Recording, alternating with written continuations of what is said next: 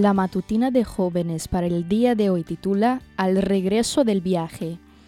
Los apóstoles se reunieron con Jesús y le contaron lo que había hecho y enseñado.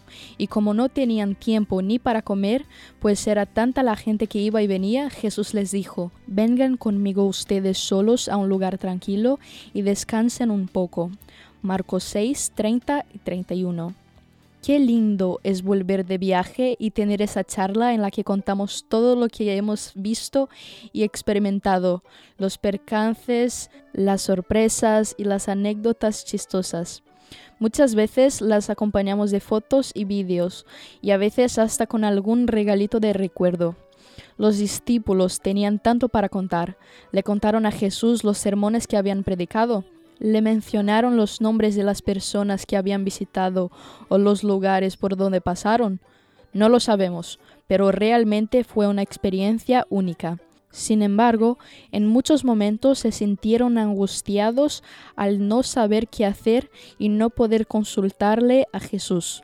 El maestro ahora quería pasar un rato solo con ellos para que no pudiesen estar en comunión y para darles más instrucciones sobre lo que debían hacer en el futuro. Jesús sabía que estaban cansados y abrumados por todo lo sucedido.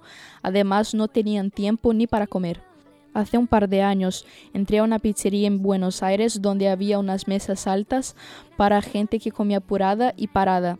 A ese ritmo frenético hemos llegado hoy y en ese momento los discípulos tampoco paraban para comer. Pero Dios no nos ha creado para vivir eternamente a ese ritmo y sabe más que nadie que necesitamos reposar.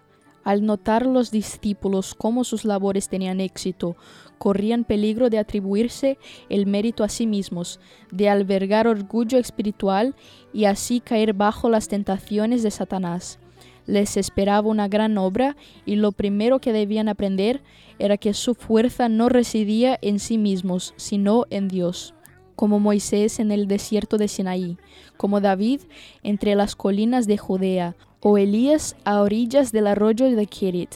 Los discípulos necesitaban apartarse del escenario de su inmensa actividad para comulgar con Cristo, con la naturaleza y con su propio corazón.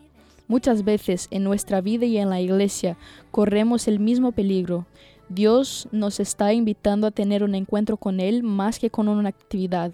Oremos por equilibrio y oremos por nuestros líderes también para que juntos podamos poner siempre el foco en donde debe estar. Esta fue la matutina de jóvenes para el día de hoy desde Bilbao.